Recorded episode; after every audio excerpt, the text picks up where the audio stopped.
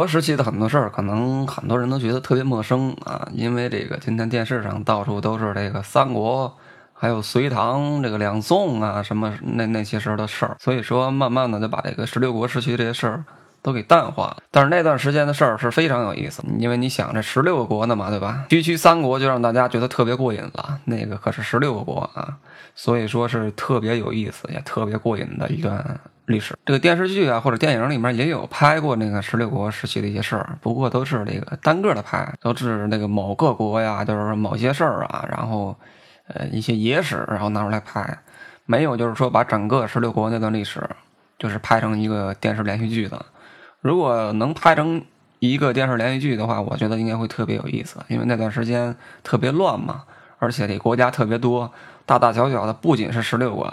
而且那个十六国之后还有那个南北朝，对吧？总之是非常有意思的。今天我们就来谈一谈那个十六国时期那些有意思的历史。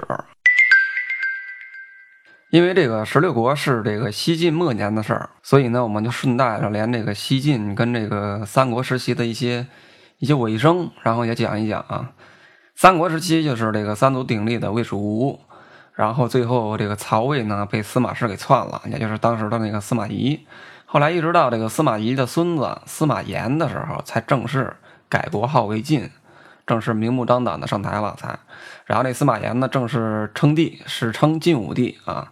之所以称为晋武帝，是因为这个司马炎在位时就是平定了三国嘛，也就是把这个蜀汉跟这个东吴都给灭了，最后呢这是统一天下。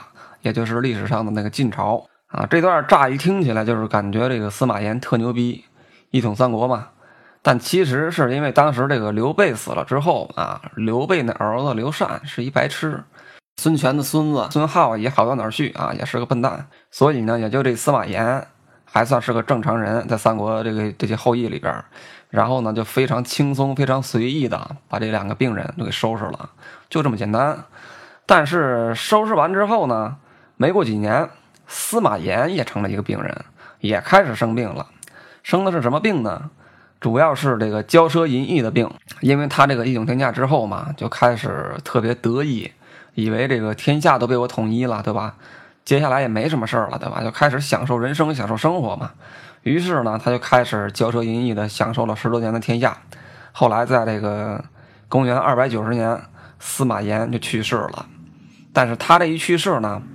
就不得了了，因为接他班的是他的二儿子司马衷，这哥们儿都不如之前那个刘禅跟孙浩那个笨蛋加白痴啊。但是没办法，他就是命好，因为这个司马炎的长子早年间死了，然后这皇位呢就轮到他了，再加上他是这个杨皇后生的，所以说就名正言顺的做了这个皇位的继承人。司马衷当时被立为太子的时候，其实才九岁啊。虽然当时这个司马炎觉得他傻了吧唧的，而且这个反应看起来还有点慢，但司马炎当时并没太当回事儿。他认为这个司马衷当时还小，对吧？将来肯定能教育好。但是呢，没过多久，司马炎就发现自己想错了，因为司马衷那哥们儿这个智商一直停留在九岁左右啊，一点也不长了啊。所以呢，就想把他废了，想另立一个太子。但是他这老婆呢，就是杨皇后，就开始阻止他，说这个不行啊，说这孩子虽然是笨了点儿，但又不是他自己故意的，意思就是说这个你是他父亲，他笨跟你也有关系。然后这司马炎转念一想啊，就这么着吧啊，于是呢就这么着了。后来呢，这司马炎死后，司马衷就接替了皇位，时年是三十二岁，史称晋惠帝。其实当时这个司马炎已经知道这个司马衷那个智力有问题，就相当于是一个一个患者，一个病人。但是他发现司马衷有一个儿子叫司马懿，这个司马懿特别聪明，司马炎特别喜欢这个司马懿，于是呢就把这个司马衷当成一个过渡啊，等到将来这个司马懿继位的时候就好了嘛，对吧？就相当于那个康熙看到这个乾隆是雍正的儿子一样啊，但是不一样的是呢，这个西晋的皇位还没等传到司马懿那儿就完蛋了，所以说特别悲催啊。司马炎临死之前呢，还特意为这个笨蛋，就是这个司马衷啊，挑了两个这个辅助大臣，一个是那个汝南王司马亮啊，另一个是那个车骑将军杨俊。司马亮呢是司马懿的第四个儿子。司马懿是真正意义上这个晋朝的开国皇帝，还是这个司马炎的叔父，军权呢也都在他手里，而且他也是当时这个皇族宗室里边年龄最大、这威望最高的一个人。杨俊呢，就是这个杨皇后他爸。杨俊呢，也是凭着自己女儿是皇后这个身份，然后一直就是得到这个司马炎的重用。于是呢，司马炎就认为，就是说让这两个人来辅佐自己那个白痴儿子，那应该没有太大的问题了。但是他没想到，还没等他死呢，杨俊就开始计划篡权了。杨俊把司马炎让他跟司马亮共同辅佐司马衷的这个诏书给改了啊，改成呢是让他一个人辅佐这个司马衷。然后呢，还把改完之后这个诏书拿给躺在床上那个快死但还没死的司马炎看了一眼，然后司马炎直接就是一下被气死了啊，一下上西天了。然后呢，这个杨俊就开始把持朝政嘛，成为这个当时这个晋朝真正意义上的这个主宰。而司马衷呢，那当时呢肯定就是是一个傀儡了，就什么事儿都得听杨俊的嘛。但是由于杨俊这个人呢特别嚣张，而且心胸特别狭窄，所以很多大臣。都特别不满，怨声载道的。这个时候，这个白痴皇帝司马衷的老婆贾南风啊，这个贾皇后就想借着这个机会把杨俊给扳倒，想除掉他。于是呢，他联合了当时那个楚王司马伟，也就是这个司马炎的第五个儿子司马衷的弟弟。司马伟当时才二十一岁啊，这个人的智商呢，就像那个十以内的加减法一样简单，但是呢，胆子特别大。所以大家可想而知啊，他肯定是被拿来当枪使的最佳人选。于是呢，这司马伟就被贾南风利用，把杨俊给灭了。灭了杨俊之后呢，贾南风又把这个汝南王司马亮跟这个太保魏冠推出来共同执政。但是不到三个月，贾南风又暗中指使这个神枪司马伟杀了这个汝南王司马亮跟太保魏冠，然后又以杀人偿命的这个罪名把司马伟这个白痴给杀了。由此呢，这个皇后贾南风成为了当时这个晋朝的实际控制者。皇上司马衷，也就是他那个老公啊，就是名存实亡的一个摆设，就是一傀儡。而且等那个贾南风掌权了之后呢，就开始更加的为所欲为啊，而且荒淫无度。天天跟底下那些什么太医呀、侍卫呀什么私通啊，也就是搞破鞋啊，还经常派人就是全国各地的找破鞋啊，养了很多这个所谓的美男男宠啊，就跟那个武则天似的啊，养了很多男宠。这个就是当时那个晋朝的皇后啊，皇上的老婆，晋朝的实际控制者。由此可见啊，这女人一旦掌权，比男人更可怕。你皇上一个人有那么多老婆，其实并不稀奇啊。但是你皇后这全国各地找破鞋，这就值得大家好好说一说了啊。历史上那几个掌过权的那几个大姐，基本上好像都干过这种事儿啊。比如说最早的那个吕雉。还有这个贾南风，还有后来那个武则天，都有过这种行为啊。所以说，这个但凡有可能，也别让女人掌权，因为那就不是你一个人戴绿帽子那么简单了啊，是整个国家跟你一起戴绿帽子。当然，这只针对中国啊，人家外国也有这个女人当总统的，对吧？很多，对吧？但是我们国家这个自古以来，尤其是在古代，它就是那个制度，没办法。所以说，那个嗯，尽量不能让女人掌权。但是这个贾南风呢，虽然自己这个。私生活淫乱啊，但是他对这个朝政上的事儿管的还算不错。直到后来，这个司马衷的儿子，也就是那个司马炎要过渡皇位的那个司马昱，慢慢的长大了。司马懿长大之后，就开始抵抗这个贾南风嘛，因为这司马懿不是贾南风生的，对吧？所以说这个贾南风也准备把司马懿给废了。于是，在公元二百九十九年，那贾南风就设计诬陷这个太子司马懿造反，然后把他贬为了一个平民。第二年呢？就把这个司马懿给杀了，他这一杀就彻底不得了了，就彻底完蛋了，全国上下就开始炸锅了。尤其是当时那些各地的诸侯，因为这个司马懿他是当年司马炎看好的继承人，大家都等着他继位呢。你突然把这个未来皇上给杀了，那还得了？于是各地诸侯都要出兵，说杀了贾南风这个贱人。然后这个八王之乱就开始了。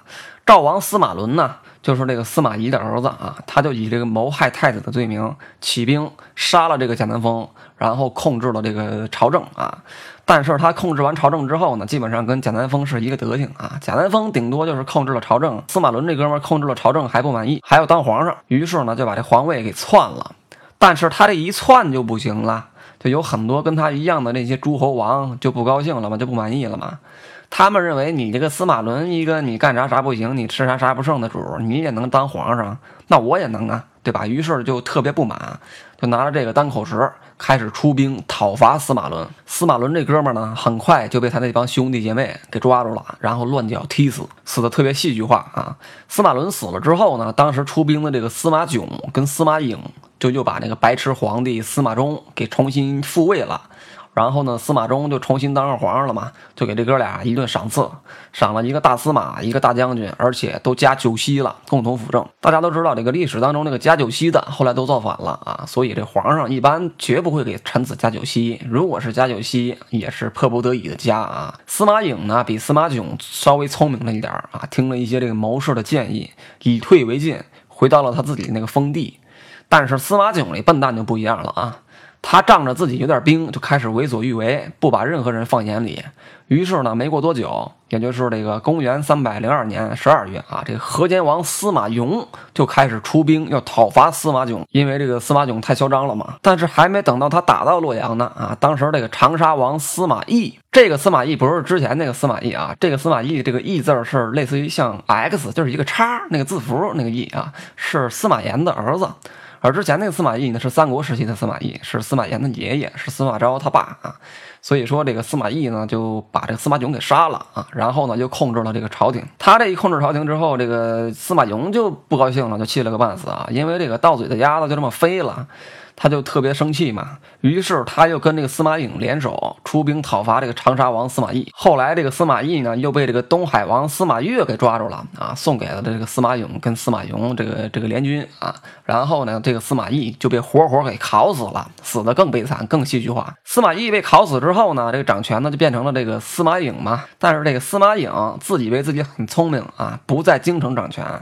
啊，在他自己的封地遥控掌权啊，他自以为自己这招很高明，但最后那个下场是一样的，因为没过几天，这个司马越就派兵去讨伐他，但是没想到啊，这没打过，还司马越还被这个司马颖给打回来了。然后呢，这个司马越就跑到了自己的那个封地嘛，就东海。司马勇这哥们儿趁着他们俩打的时候，轻而易举呢就把这个洛阳给占了啊。就这样啊，你来我往的互相打，打的当时那个西晋跟没有政府一样，所以当时很多的那个地方刺史啊、地方官吏啊，就开始割据一方，就跟那个三国时期是一样的。而且这些割据政权当时还没有真正的建国，当时都只是这个割据一方啊，偏安一地啊。最主要的几个呢，就是当时这个幽州都督王浚，幽州呢，也就是今天这个北京啊。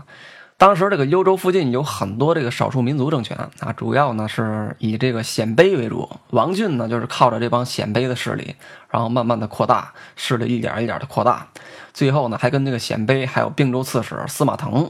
就是刚刚跑到那个东海的司马越的弟弟，他们一起出兵，一共十多万人，开始讨伐这个司马颖。司马颖听了之后都快吓尿了啊，因为他知道那些少数民族呢都不是一般人，对吧？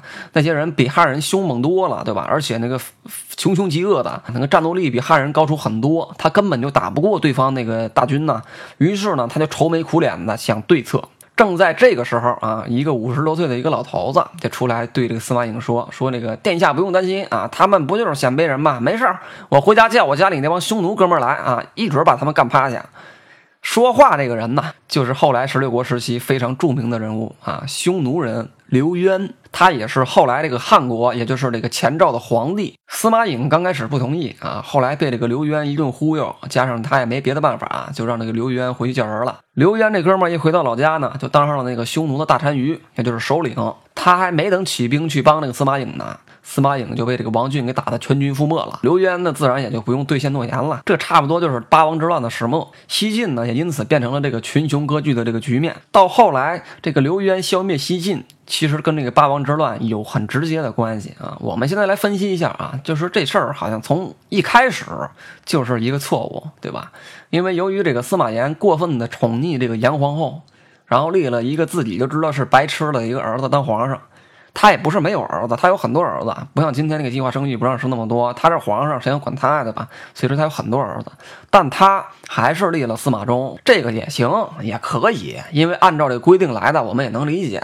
但是他死之前让这个司马亮跟这个杨俊来辅佐这个司马衷，由此可见他识人不明。导致了这个杨俊的篡权。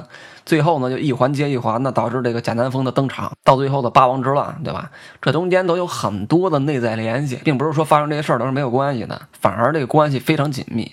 如果没有杨俊跟他女儿杨皇后改诏书，最后是这个司马亮跟他共同辅政，互相克制，那贾南风不一定能出现在这个历史舞台上。当然，他搞破鞋那是肯定的，因为司马衷是白痴嘛，肯定得这个红杏出墙啊什么的，搞破鞋啥的。但是他不一定能出现在这个历史舞台上。如果那八个蜂王中啊，但凡有一个能为了这个国家着想，那也不会一直斗来斗去，让整个国家四分五裂，到最后这个群雄割据的局面。所以呢，西晋的灭亡是必然的。迟早都得灭，就是灭得早跟灭得晚的事儿啊。但那是后话啊。西晋灭亡之前，我们还得说一个比较重要的一个人。这个人呢，就是刚才提到的那个刘渊。刘渊这哥们儿呢，是一个文采出众啊，武艺非凡，而且才华横溢，长得特别英俊的一个人啊，特别牛逼。他呢，出身高贵，是匈奴冒毒单于的直系后裔。他父亲刘豹是这个南匈奴的部帅，也就是统领。这个南匈奴呢，最早可以追溯到这个东汉末年啊。当时这个匈奴内部就是为了争夺这个王位，发生了这个叛乱。然后那呼韩邪单于，也就是那王昭君的老公，他那孙子日诸王比就自立于这个南单于啊，归附了当时那个汉朝。从此呢，这个匈奴就开始分裂成了南北两部。北匈奴呢，在汉朝的讨伐下被迫西迁，后来呢，就逐渐的消失在了这个中国的历史记载当中啊。而南匈奴呢，就从此开始定居在这个长城以南的地区啊，首都呢就设立在那个离石左国城，也就是今天这个山西方山。后来，在这个东汉末年的时候呢，曹操把这个南匈奴就分为这个左右南北中，分为了五部，也就是那个非常著名的匈奴五部啊。刘渊的父亲刘豹呢，就是在当时统领五部之一的这个左部。后来由于这个长期跟汉人混居，然后就被同化了，所以就连这个姓氏，连这名字也给改了，就姓刘了。这也就是刘渊姓氏的由来啊。但刘渊虽说有这么显赫的家庭背景，还这么有才华。但他也并没有，就是说得到一些施展的机会啊。他的前半生呢，可以说是怀才不遇，直到后来从那个司马颖那儿回到匈奴五部之后，才开始他这个奋斗事业，开始创业啊。这个时候他已经五十多岁了啊，不再年轻，不再热泪盈眶了。这块儿有这么一小段的记载啊，主要就是说这个刘渊回到了这个匈奴五部之后啊，然后这些人就是让他当首领嘛，然后让刘渊带领他们就是重归草原啊，重新成为这个草原的主宰。天天这个放马牧羊啊什么的，非常潇洒。但是刘渊想了一会儿，告诉他们说：“说他不准备回草原了。为什么呢？他要借着这中原大乱的这个形势，入主中原，直取天下。当时那些匈奴人没想到刘渊有这么大的志向。”一听他说完之后，马上都被他臣服了啊！后来呢，在这个公元三百零四年十月，刘渊就正式称为汉王，建都于左国城啊。之所以称为汉呢，是因为他想给自己找一个这个好听点的借口啊，就是收买人心嘛。他是从那个刘邦那块认的这门亲戚啊，所以这国号就叫汉了。